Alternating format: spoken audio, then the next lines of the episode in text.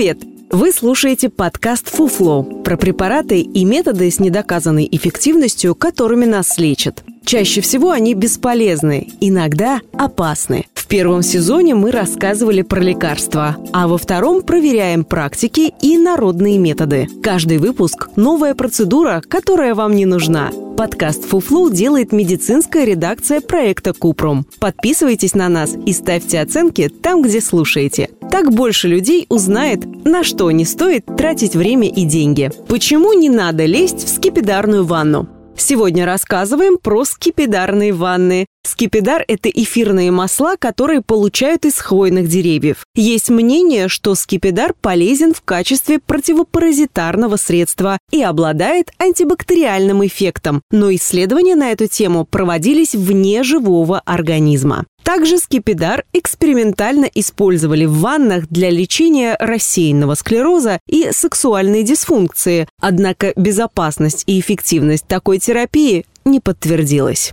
Скипидар может всасываться в организм при вдыхании паров через слизистую рта и кожные покровы. При контакте могут возникнуть аллергия и доброкачественные опухоли кожи. Скипидар раздражает дыхательные пути, а скипидарное масло токсично. Когда оно попадает в организм через легкие или желудочно-кишечный тракт, случается отравление.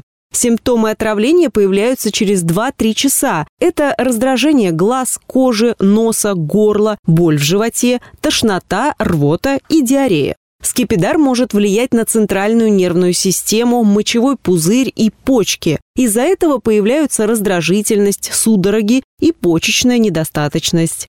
А воздействие скипидара в высоких дозах может вызвать тахикардию, потерю сознания, дыхательную недостаточность и смерть.